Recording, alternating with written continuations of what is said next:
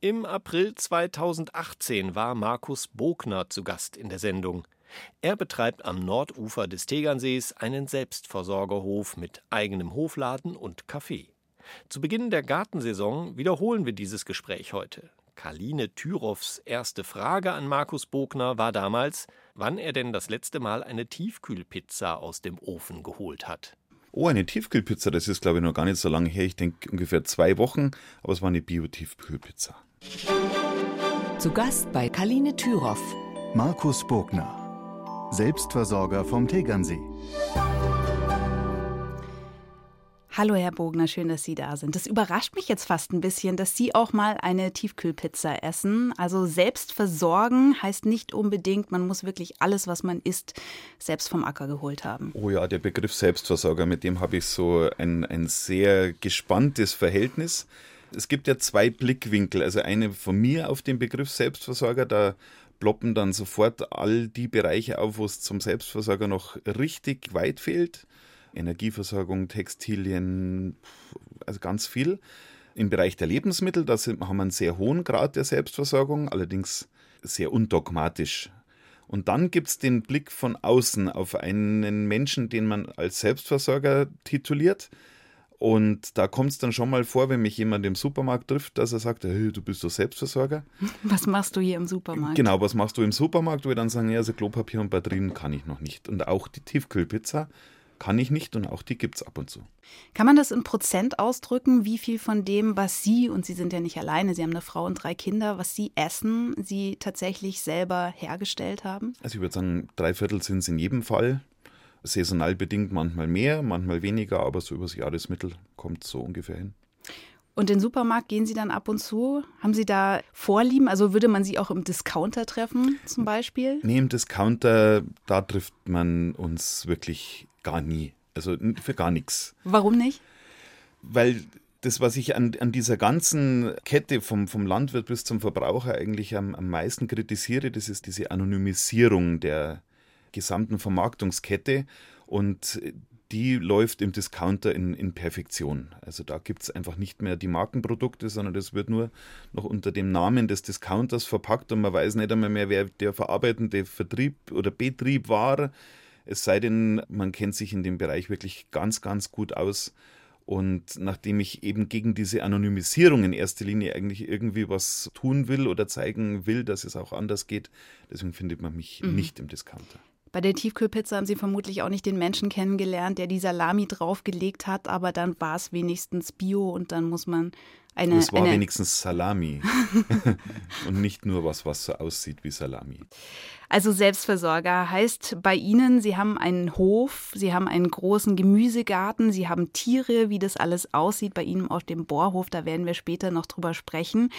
Es heißt aber wahrscheinlich auch, man folgt nicht ganz immer den eigenen Gelüsten, sondern isst eben das, was da ist. Im Winter vermutlich viel eingelagertes oder haltbar mhm. gemachtes. Ja. Was ist so ein Klassiker, der bei Ihnen regelmäßig auf den Tisch kommt, jetzt gerade im Winter, der vorbeigeht? Oh, der Klassiker im Winter, das sind eingelegte Bambolino-Tomaten äh, und die machen so richtig Lust auf den Sommer.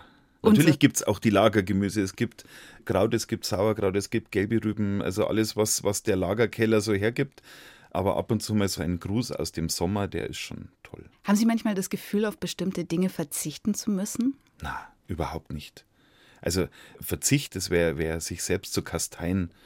Ich empfinde das als, als totale Befreiung, gewisse Sachen nicht haben zu müssen.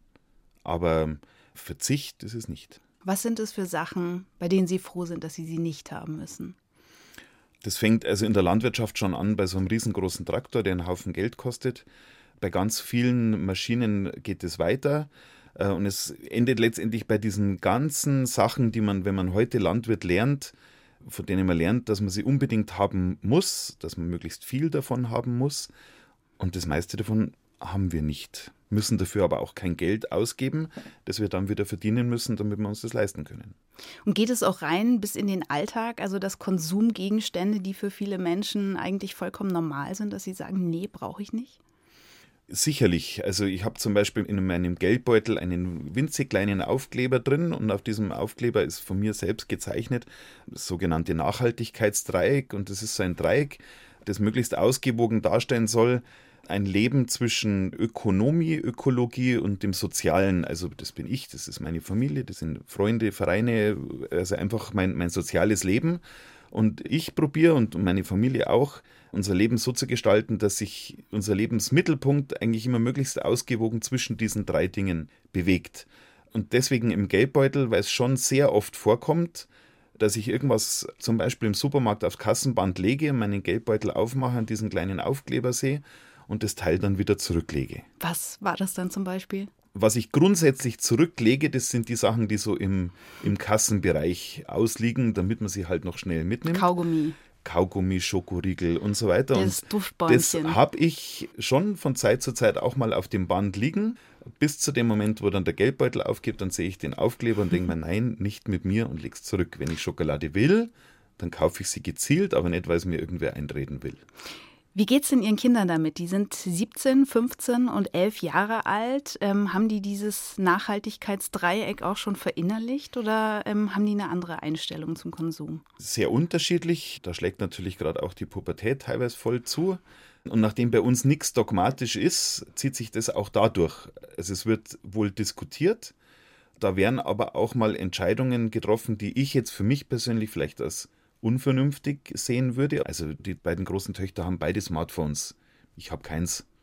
Ich brauche es halt nicht. Sie glauben, dass sie es brauchen. Sollen sie es haben und sollen ihre Erfahrungen auch bitte selbst damit machen. Jetzt waren Sie ja nicht immer Bauer. Sie waren vorher Rettungssanitäter. Ihre Frau, mit der Sie den Hof zusammen gepachtet haben, war Steuerfachangestellte. Was ist denn der größte Unterschied zwischen Ihrem früheren, nenne ich es jetzt mal, und Ihrem jetzigen Leben? Ein sehr selbstbestimmtes Leben. Also klar, wir sind selbstständige Unternehmer auf dem Hof. Das ist eigentlich der größte Unterschied, dass man sich die Prioritätenliste selbst schreibt. Und wenn auf der Prioritätenliste plötzlich ganz nach oben rutscht, mit den Kindern ins Kino gehen, dann steht es plötzlich ganz oben. Das ist der größte Unterschied zu vorher. Speziell im Rettungsdienst ändert sich natürlich die Prioritätenliste dann immer sehr schnell, wenn man Alarm bekommt und der Piepser geht, dann steht halt das plötzlich auf der Prioritätenliste, egal ob das Essen gerade auf dem Tisch steht oder nicht. Hat das Leben, das Sie jetzt führen, auch Nachteile? Es hat sicher Nachteile, aber keine, die ich als solche empfinde. Es gibt wahrscheinlich Leute, die könnten damit überhaupt nichts anfangen. Mir sind keine wirklich bewusst. Andere hätten vielleicht ein Riesenproblem damit, dass man im Sommer wahnsinnig viel Arbeit hat, im Winter dafür etwas weniger, mit dem haben es dann wahrscheinlich kein Problem wir machen das alle, also da spreche ich auch für, für unsere Kinder mit. Wir machen das mit, mit Begeisterung und wenn man was mit Begeisterung macht, empfindet man wahrscheinlich wirklich selten Nachteile dabei. Um wie viel Uhr morgens stehen Sie auf? Äh, wenn der Wecker geht. Ganz unterschiedlich. Im schlechtesten Fall um zwei, weil da muss ich dreimal in der Woche aufstehen, um den Holzofen anzuschüren, weil wir da dann Brot backen und sonst ähm, halb sechs, dreiviertel sechs. Ach so. Dann und am Sonntag ja. auch ausschlafen. heißt bis um acht. Oh, auch mal bis um neun oder wenn es sein muss, auch bis um zehn. Wenn das Wetter danach ist, gerne. Also dann hat sich meine nächste Frage schon zum Teil beantwortet. Was machen Sie als erstes? Drei Tage in der Woche Brot backen? Was steht sonst so auf dem Plan? Das erste ist mir sehr heilig und das ist wirklich ein Frühstück in Ruhe mit der Familie. Wir sind in der sehr privilegierten Situation, dass wir im Normalfall wirklich alle drei Mahlzeiten zusammen mit der Familie am Tisch verbringen. Die älteste ist jetzt, wird jetzt dann 18, also die Tage sind wahrscheinlich gezählt, wo das so mhm. sein wird. Und das ist auch so die Zeit, wo man den Tag schon zu großen Teilen vorbereitet, auch wenn man weiß, dass er meistens am Abend ganz anders gelaufen ist. Wer wohnt denn noch so alles mit Ihnen auf dem Bohrhof, außer Ihnen, Ihrer Frau und Ihren drei Kindern? Da wuselt es ja auch anderswo noch. Da wuselt sehr, das ist richtig.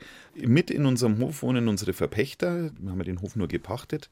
Das ist auf der einen Seite und auf der anderen Seite unserer Wohnung ist dann der Stall und da wuselt es dann sehr jahreszeitlich etwas schwankend. Da sind die Hühner drin, da sind äh, Hähnchen drin, die dann irgendwann aufgegessen werden, da sind Gänse drin, da sind Schweine drin.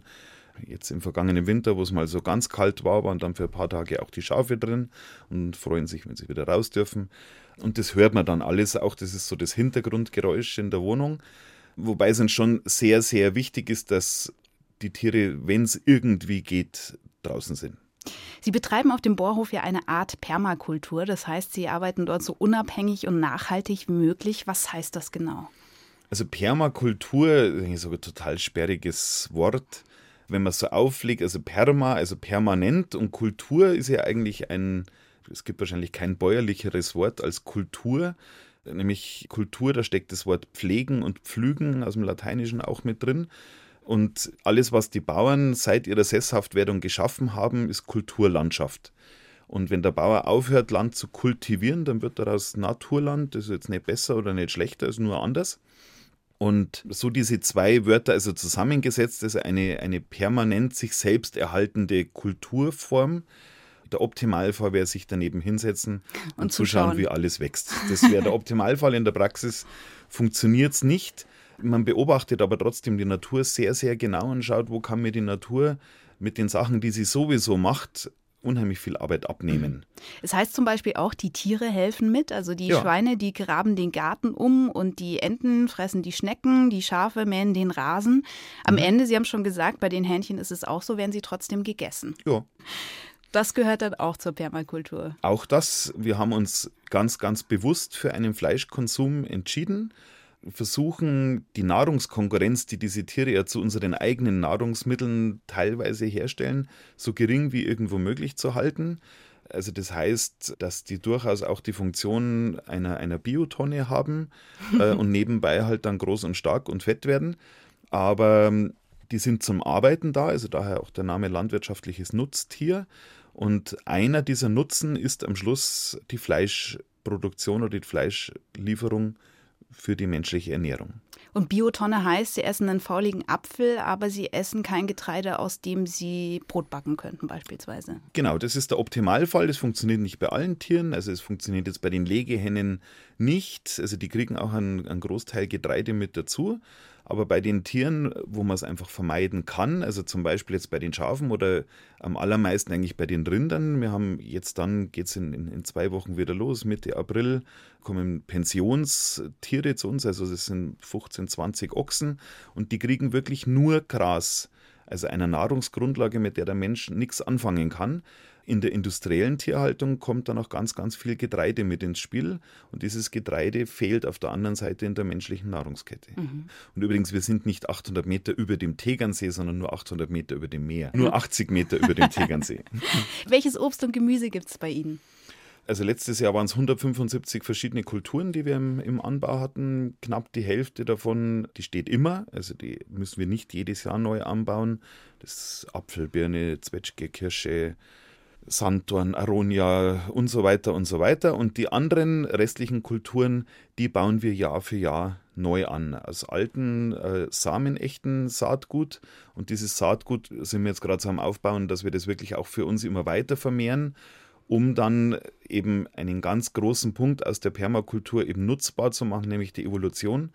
Und die Evolution sorgt von ganz alleine und kostenlos dafür, dass sich dieses Saatgut von Jahr zu Jahr besser an die Begebenheiten anpasst, die es halt bei uns mhm. vor Ort vorfindet.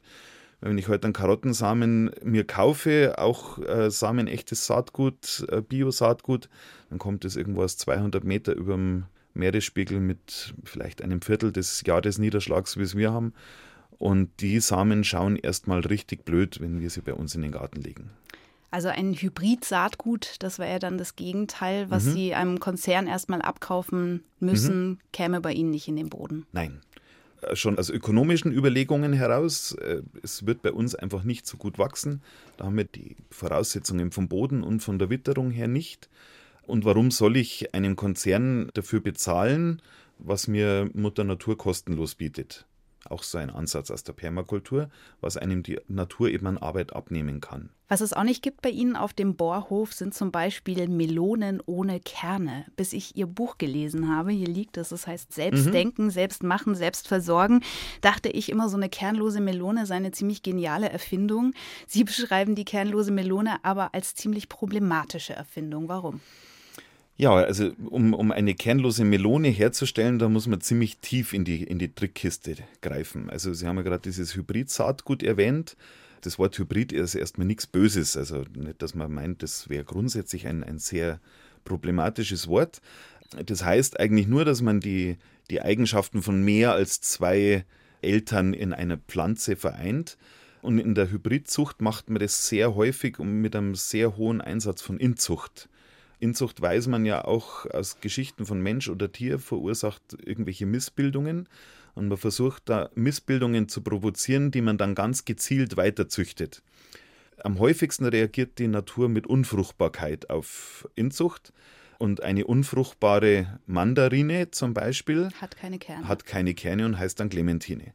Äh, Bei der Melone hat es aber leider nicht so einfach funktioniert, dass man das nur über Inzucht macht. Man musste also das Erbgut der Melone erst etwas austricksen und mit einem sehr hochwirksamen Gift behandeln, dass die Melone selbst ihr Erbgut verändert. Das ist dann nicht gentechnisch verändert, die macht es nämlich selbst. Wurde dann wieder mit dem eigenen Urerbgut, also per Inzucht, gekreuzt.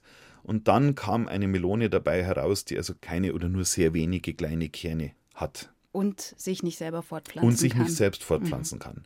Und das Interessante finde ich nur, nach einer aktuellen Studie nehmen 62 Prozent der Deutschen homöopathische Medikamente ab und zu oder regelmäßig ein, also glauben, dass so ein kleines Kügelchen irgendeine Wirkung auf ihren Körper hat.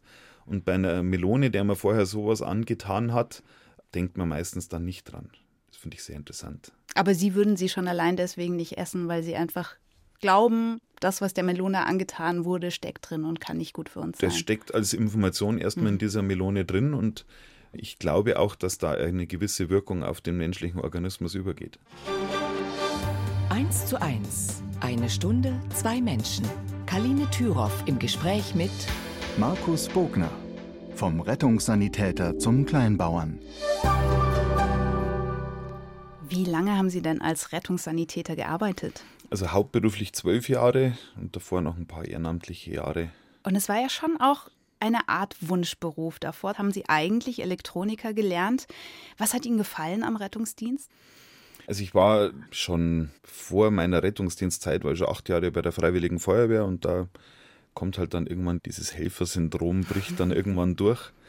Und mir hat im Rettungsdienst eigentlich von Anfang an dieses Arbeiten mit Menschen sehr interessiert, dass man da Menschen im wahrsten Sinne des Wortes in einer total ungeschminkten Situation begegnet. Also da gibt es kein Verstellen, egal ob das der Alkoholiker ist, dessen Sucht dann plötzlich offen daliegt oder ob das irgendwelche Krankheiten sind oder sonstige Verhaltensmuster, die liegen einfach blank und offen da.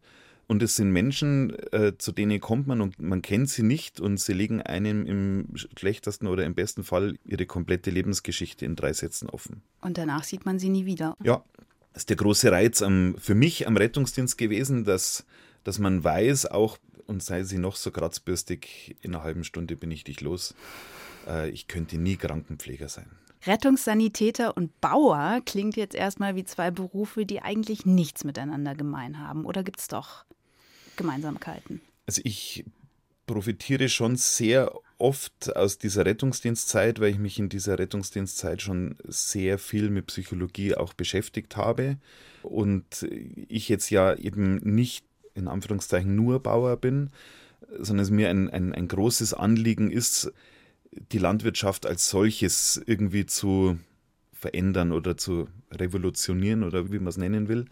Und da kommt mir einfach diese Psychologie schon sehr oft zugute, weil ich dann, zumindest glaube ich es, kapiere, warum andere Leute sich so verhalten, wie sie sich verhalten, warum das rationale Denken und die Emotionen so wahnsinnig weit voneinander entfernt sind und das Handeln der Menschen auch beeinflusst. Mhm. Das merkt man auch, wenn man ihr Buch liest. Also ich glaube, Sie wissen, wie Sie Menschen für ihre Ideen und ihre Themen begeistern können. Aber ein Schwein haben. Sie noch nie wiederbeleben müssen. Nein, ich nicht. Äh, einer unserer Notärzte durchaus, der hat seine Doktorarbeit über Reanimationsversuche am Schwein gemacht, aber ich noch nicht. Ihre Frau kennen Sie auch schon ziemlich lange. Sie haben sie mit 24 kennengelernt, eine Steuerfachgehilfin. Wie lange haben Sie gebraucht, Sie beiden, um zu merken, dass Sie sich eigentlich ein ganz anderes Leben wünschen? Oh, das ging ganz schnell. Also bei meiner Frau war dieser Prozess gerade voll im Gang, als ich sie kennengelernt habe. Also sie war in den letzten Zügen als Steuerfachgehilfin. Sie hat auch selbst gemerkt, dass sie das gesundheitlich angreift, dieser Beruf. Und hat dann den Beruf an den Nagel gehängt und hat erst ein dreimonatiges Seminar zur Persönlichkeitsentwicklung gemacht und ist dann einen Sommer auf die Alm gegangen alleine. Er hatte in dem ersten Almsommer einen sehr häufigen, lästigen Besucher und das war ich. Und in dem ersten Almsommer, wo ich da schon immer eben zwischen diesen Welten hin und her gesprungen bin, zwischen dieser Welt auf der Alm und zwischen dieser Welt ein paar hundert Meter weiter unten, die ganz anders ist, kann man mir schon als wirklich immer, immer mehr Zweifel zu dem, was man unten als so normal empfindet, ob das denn wirklich normal ist und ob es das alles so braucht. Was war so schön da oben auf der Alm? Das eigentlich Interessante war, also man, wir waren ja dann noch zwei weitere Almsommer dann, dann da oben, den nächsten schon voll, also da war ich auch in Elternzeit und konnte den kompletten Almsommer da oben bleiben, war auch die erst älteste Tochter dann schon mit dabei und dann zwei Jahre später dann schon mit zwei Kindern. Und man führt ein Leben mit, wie Sie vorher gesagt haben, mit relativ viel, eigentlich würde man es als Entbehrungen äh, oder Verzicht, Verzicht, Verzicht äh, empfinden. Man hat keinen Strom, man hat kein Telefon, das nächste Handynetz äh, in die eine Richtung fünf Kilometer, in die andere Richtung zehn Kilometer weg, kein fließend warmes Wasser und trotzdem, es fehlt einem an nichts. Es ist die Zeit im, im Juni, wenn so ein, ein Sommer beginnt, läuft ganz anders ab, weil da wird es in der Früh um vier irgendwann hell und im Herbst, wenn die Viecher dann wieder heimkommen, dann wird es irgendwann um halb acht erst hell. Also man hat einfach einen ganz anderen Tagesablauf, total im Rhythmus der Natur und es fehlt einem aber trotzdem an nichts. Und was hat man dafür? Man hat dafür einfach ein total tolles Leben. Man hat ein viel hundert Hektar großes Wohnzimmer, wenn man zur Türe rausgeht. Klar, man hat nur ein Blumsklo. Wenn man irgendwo mal ins Tal kommt, man stinkt Gott erbärmlich nach Kuhstall weil halt einfach eine zwei Zentimeter dicke Holztüre das Schlafzimmer vom Kuhstall abtrennt. Aber trotzdem macht einfach dieses total nahe Andocken einfach an, an diesen natürlichen Rhythmen, die einem da vorgegeben sind, das macht was mit einem. Und das macht das Heimkommen danach nicht einfacher. Deswegen haben Sie dann auch beide Ihre Jobs gekündigt und Sie haben erstmal bei einem Milchviehbetrieb am Tegernsee angeheuert und gearbeitet, fünf Jahre lang. Mhm. Das war es aber auch nicht wirklich, oder? ach, ich würde sagen, das war unsere Lehrzeit. Und in dieser Zeit hat sich uns wahnsinnig viel erschlossen. Ich habe in dieser Zeit auch viele Kurse besucht, in denen ich gelernt habe, wie Landwirtschaft zu funktionieren hat. ich habe die Kurse dann aber auch schnell wieder sein lassen, weil ich gemerkt habe, das, was mich wirklich interessiert, das haben die mir nicht vermittelt und das und andersrum, was die mir vermittelt haben, das wollte ich eigentlich nicht wirklich hören. Sie haben daran geglaubt, dass es anders geht, als man das ist das noch, also nicht, nicht nur daran geglaubt, sondern ich wusste, dass es anders gehen muss. Dann irgendwann stand der Bohrhof zur Pacht, ein alter Bauernhof, mhm. 1496 gebaut. Wie lange haben Sie überlegt, ob Sie zuschlagen sollen oder ob Sie es wirklich versuchen sollen, so zu leben, wie Sie gewusst haben, dass es irgendwie funktionieren muss? Also wir haben ja dem alten Hof schon gekündigt und wussten eigentlich noch nicht wirklich, wo geht es danach hin und wie geht es danach weiter. Und plötzlich stand dieser Bohrhof vor uns und das Angebot, den zu pachten. Für uns war es einfach ein reines Bauchgefühl, dass wir das jetzt einfach machen müssen. Also da gab es keine Vernunft, die dahinter stand, sondern es war eine reines, reine Gefühlsentscheidung, wie so viele Entscheidungen in unserem Leben. Eine Entscheidung, die Sie danach wie oft schon bereut haben? Noch nie. Markus Bogner ist zu Gast in 1 zu 1 der Talk. Seit 2009 ist er Biobauer und Selbstversorger am Bohrhof am Tegernsee. Und das ist ein Ort, den Sie uns jetzt noch mal ein bisschen besser beschreiben müssen. Wir wissen schon, es gibt sehr viele verschiedene Obst- und Gemüsesorten dort. Es gibt Tiere, es gibt einen Hofladen. Was sehen Sie, wenn Sie morgens vor die Tür treten? Ah, wenn ich als morgens vor die Tür trete, dann lacht mich als erstes der Waldberg an. Also zumindest wenn das Wetter schön ist, wenn das Wetter schlecht ist, dann baut den immer irgendwer ab. Dann verschwindet der irgendwie. Der Blick auf den Tegernsee ist nur so ein ganz ein schmaler und das ist auch gut so. Und es erinnert uns immer daran, dass wir von diesem Wahnsinn, der größtenteils um diesen Tegernsee so, so herrscht, doch weit genug weg sind, auch wenn es nur zwei Autominuten sind. Welchen Wahnsinn meinen Sie? Ja, diesem, diesem ganzen Ruf, den der Tegernsee halt gerecht wird mit seiner schickimicki bussi bussi Gesellschaft und allem, was, was da dazugehört. Und da sind wir Gott sei Dank weit genug weg und in einer kleinen Oase gelegen am Nordufer des Tegernsees, das Gott sei Dank noch sehr, sehr unverbaut ist äh, und es hoffentlich auch noch ganz lange bleibt.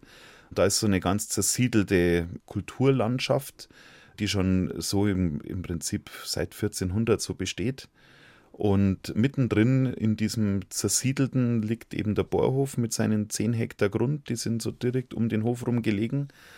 Als wir ihn übernommen haben, waren das nur Wiesen und wir haben das so in den Jahren kultiviert, dahin, dass eben ein Acker dazu kam, dass die Gemüseflächen dazu kamen. Und jetzt sind es noch acht Hektar Wiesen und zwei Hektar Acker. Und von diesen zwei Hektar Acker bestreiten wir im Prinzip unseren kompletten Lebensunterhalt. Jetzt haben wir es vorhin schon anklingen lassen, Sie sind eigentlich Autodidakt mehr oder weniger, was mhm. das Bauersein angeht. Ihre Eltern sind eine Verlagskauffrau und ein Bankbeamter. Wie waren denn die Reaktionen in Ihrem Umfeld und auch in Ihrem Elternhaus, als Sie irgendwann gesagt haben, ich werde jetzt Bauer und äh, mache das alles selber? Ja, da sind jetzt schon ganz viele Fragezeichen über den Köpfen geschwebt. Gott sei Dank, und das rechne ich auch äh, meinen Eltern sehr hoch an, wollten sie es mir nie ausreden. Also sie haben es äh, zur Kenntnis genommen, nehmen wir es mal so. Ist natürlich eine ganz andere Generation. Also jetzt, äh, jetzt bin ich zwar erst 43, aber trotzdem noch so aufgewachsen oder so erzogen worden. Man macht eine Ausbildung und dann geht man in einen Betrieb und da bleibt man, bis man in die Rente geht. Und aus diesem Erziehungsrat äh, bin ich halt dann irgendwann ausgestiegen. Das führt bei ganz vielen zu Unverständnis, dass man am Anfang auf einem Betrieb arbeitet, an den einem nichts gehört. In einem Angestelltenverhältnis auf dem Bahnhof, das war für die total unvorstellbar. Jetzt haben wir einen Hof gepachtet, dann ist es immer noch unvorstellbar, dass man das so behandelt, als wäre es sein, obwohl man es nur gepachtet hat. Und das spielt aber für uns überhaupt keine Rolle. Also wir behandeln jeden Baum und jeden Acker und jedes Feld, als wäre es unseres. Sie haben äh, Kurse gemacht, von denen Sie vorhin schon kurz erzählt haben, in denen mhm. Sie gelernt haben, wie man landwirtschaftlich arbeitet. Sie haben dann aber doch einiges anders gemacht. Hätten Sie sich an die Regeln gehalten, hätten Sie sich wahrscheinlich auch spezialisiert, oder? Auf eine Sache. Genau, so sagt man es. Also es sind ja die zwei Sachen. Entweder das eine heißt Wachse oder Weiche. Also du musst immer größer werden oder du hörst auf. Und das andere ist Spezialisieren, am besten auf einen einzigsten und im schlechtesten Fall auf wenige verschiedene Betriebszweige. Wir haben uns auch spezialisiert, aber wir haben uns spezialisiert auf Vielfalt. Und wir brauchen diese Vielfalt sowohl jetzt aus ökonomischer Sicht, weil alles das, was bei uns am Hof wächst, vermarkten wir nur am Hof. Also wir haben einen eigenen Hofladen und haben ein kleines Hofcafé dort und alles, was es da gibt, stammt direkt bei uns vom Hof. Da brauchen wir diese Vielfalt, weil nur wegen Apfelsaft kommt keiner, nur wegen Brot kommt keiner und nur wegen Käse kommt keiner, aber mit einem Käsebrot mit Apfelsaft, dann wären es schon ein paar mehr. Und so haben wir uns dann letztendlich vielleicht doch spezialisiert. Und es ist schon für mich auch immer wieder so ein Antrieb, um zu zeigen, dass dieses Größerwerden nicht der richtige Weg ist, sondern dass, wenn es irgendwer schaffen kann, wirklich nachhaltig die Welt zu ernähren, ohne sie zu zerstören, dann kann es nur der Kleinbauer. Aber es funktioniert eigentlich auch nur, solange man nicht auf Profit aus ist, oder? wir müssen auch Rechnungen bezahlen und wir sind nicht auf grenzenlosen Profit aus. Wir sind darauf aus, dass man sagen kann, es reicht, es ist genug, äh, das, was wir verdienen, ist genug, um davon leben zu können, im wahrsten Sinne des Wortes. Es klingt alles so einfach. Gab es keine Schwierigkeiten oder Hürden, besonders am Anfang? Hürden und Schwierigkeiten, die gibt es tagtäglich und es gibt äh, wahrscheinlich keinen Tag, an dem ich nicht irgendeinen Fehler mache. Und mittlerweile schaffe ich es manchmal, vielleicht sogar meistens, für die Fehler auch dankbar zu sein, weil dann habe ich wieder was daraus gelernt. Vielleicht in dem Moment ist es ein bisschen schwierig, zwei Minuten später geht es dann.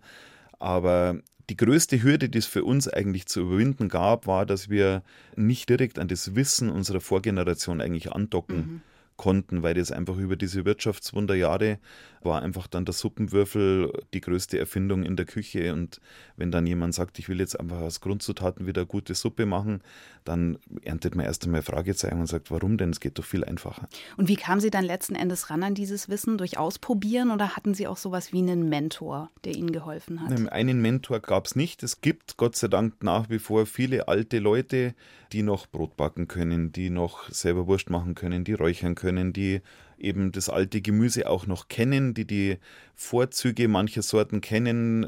Und da finden wir immer wieder welche, die, die uns da weiterhelfen können.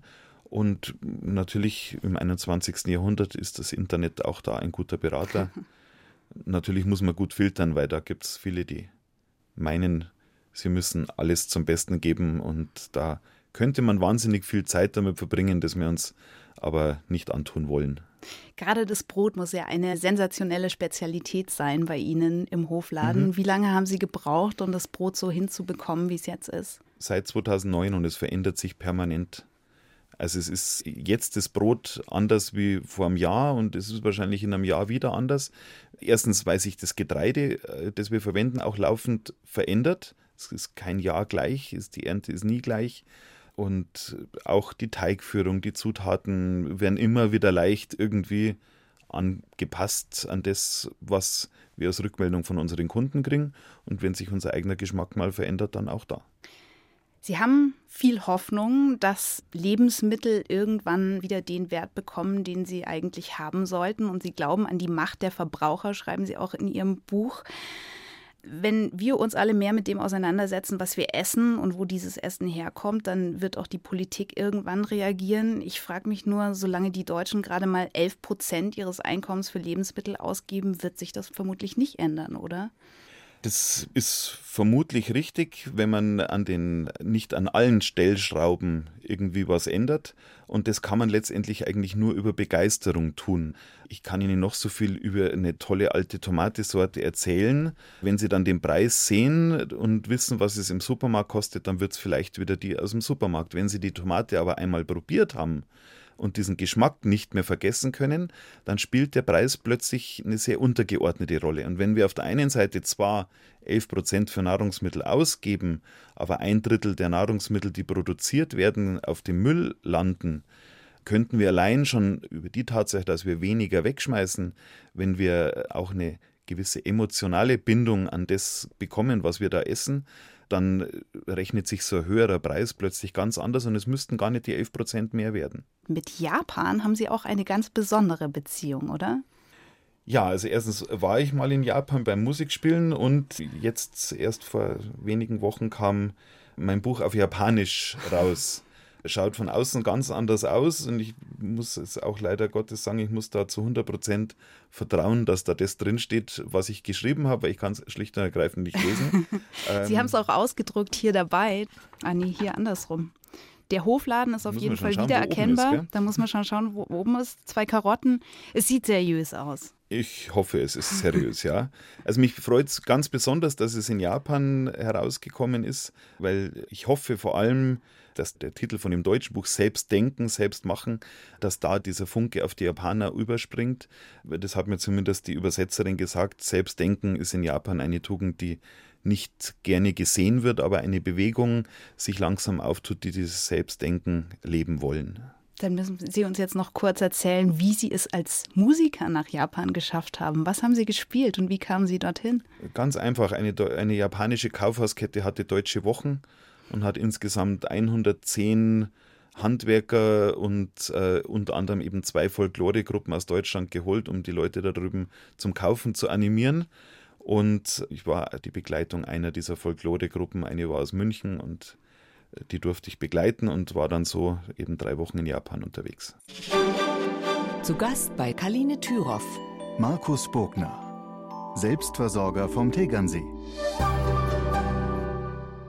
der die Hoffnung hat, dass die Welt zu einem besseren Ort wird und vor allem zu einem Ort, an dem sich auch unsere Enkel noch wohlfühlen. Ein erster Schritt könnte sein, dass wir unsere Lebensmittel wieder mehr zu schätzen wissen. Jetzt wird ja nicht jeder Selbstversorger so wie Sie. Kann denn so ein kleines Tomatenpflänzchen auf dem Stadtbalkon auch schon ein Anfang sein? Das kann durchaus ein, ein, ein Anfang sein und es kann auch durchaus ein Anfang sein, einfach mal beim Ausflug von der Stadt aufs Land bei irgendeinem Bauern zu läuten und sagen, hallo, ich bin's, Sie stellen die Nahrungsmittel für mich her.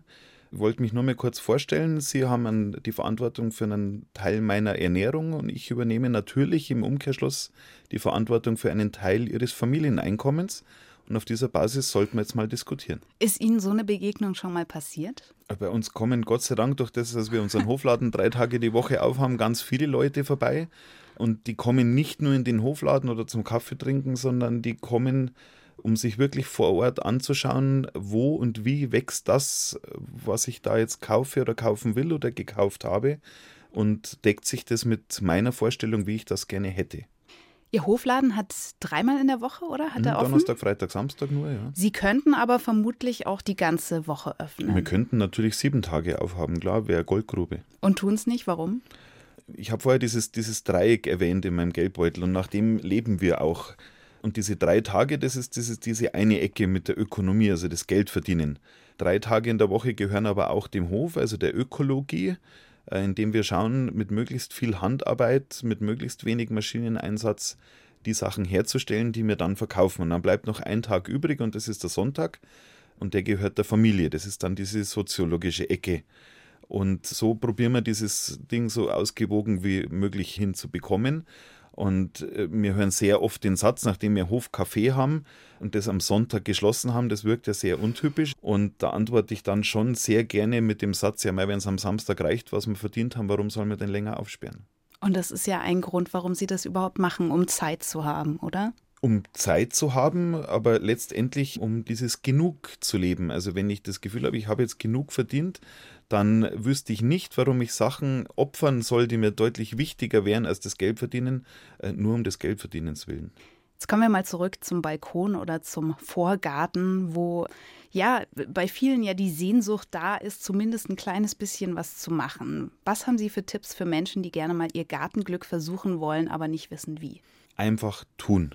Also wir bieten bei unserem Hof auch Seminare an. Da taucht auch wieder das Wort Selbstversorger auf, aber auch nur, weil es die Leute so gerne hören. Und äh, da geht es aber, letztendlich ist ja der Selbstversorger der, der sich um sich selbst sorgt. Und ob der das jetzt mit einer Tomate auf dem Balkon macht oder ob der das damit macht, weil er beim Bauern läutet oder ob er eine ganz andere Herangehensweise hat, das ist total egal, aber er muss es tun. So ist es auch mit einem Garten oder ob es nur der Kräutertopf auf dem Balkon ist. Einfach ausprobieren, beobachten, was macht dieses Ding, wenn ich es nicht gieße, wenn ich es zu viel gieße oder wenn ich es genau richtig gieße. Beobachten, Fehler machen und aus diesen Fehlern im Optimalfall was lernen. Mit welcher Pflanze kann es jeder mal versuchen? Du hast die Tomate vielleicht nicht die beste, weil die von den Temperaturen und so hat die schon ganz gerne ein bisschen anspruchsvoller. Also wenn es nicht der Balkon ist, sondern wirklich auf gewachsenem Boden, wäre zum Beispiel eine Karotte, was die verzeiht viel. Und auf dem Balkon? Eine Bohne vielleicht? Auf dem Balkon hm, ist eine, eine, Bohne, ist natürlich auch ein schöner Schattenspender, wenn er nach oben geht, aber da muss der Topf, der unten drin ist, der muss schon etwas Nahrung zur Verfügung stellen für diese Bohne, dass sie groß und stark werden kann. In Ihrem Buch empfehlen Sie auch Hühnerhaltung im Hausgarten. Da sollte man die Rechnung aber nicht ohne das Veterinäramt machen. Im mhm. Gegensatz zur gewöhnlichen Haustierhaltung muss die Hühnerhaltung nämlich tatsächlich genehmigt werden. Genau, also alles, was landwirtschaftliches Nutztier heißt, muss man sich äh, beim Veterinäramt anmelden als Halter landwirtschaftlicher Nutztiere. Da wird man dann registriert und kriegt eine Registrierungsnummer und da wird der Amtsschimmel dann schon ganz laut. Allerdings wird er nicht so laut, dass ich mich jetzt von dem wirklich abschrecken lassen würde. Wie ist es denn eigentlich an einem Tag wie heute, wenn Sie in die Großstadt fahren nach München? Was fällt Ihnen hier als erstes auf? Sehen Sie die Stadt mit anderen Augen mittlerweile? Mir fällt diese wahnsinnig starke und immer noch zunehmendere Anonymisierung auf, dass die Leute nicht mehr miteinander reden. Also es laufen alle nur noch mit irgendwelchen Knöpfen im Ohr rum und wischend vor sich auf ihr Smartphone in der Hand. Und stand wirklich vor dem Funkhaus an, an, einer Ampel und es liefen drei Leute nebeneinander und die liefen so nebeneinander, dass man gesehen hat, die gehören offensichtlich schon irgendwie zusammen und jeder mit Knopf im Ohr und jeder mit dem Blick auf sein Handy und es findet einfach keine Kommunikation mehr statt.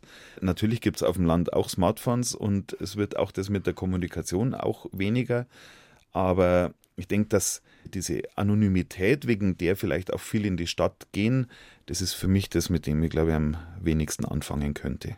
Und worauf freuen Sie sich, wenn Sie jetzt gleich wieder zurückfahren? Das ist eine sehr gute Frage.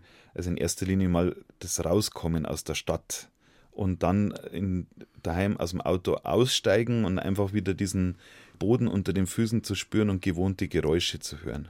Nämlich? Wahrscheinlich werden es die Hühner sein, was ich als erstes höre, weil das ist nämlich so die Zeit, wo die Junghennen gerade am häufigsten und am intensivsten legen und das Huhn gackert im Gegensatz zum Menschen erst, wenn das Ei gelegt ist. Der Selbstversorger Biobauer Markus Bogner im April 2018. Sein Boerhof am Tegernsee startet in die neue Saison mit Praxisseminaren zu Permakultur und Selbstversorger Gärtnern. Alle Infos unter brotzeit-leben.de. Und morgen in 1 zu 1 der Talk der Schauspieler Johann von Bülow, der mit 50 soeben seinen Debütroman veröffentlicht hat.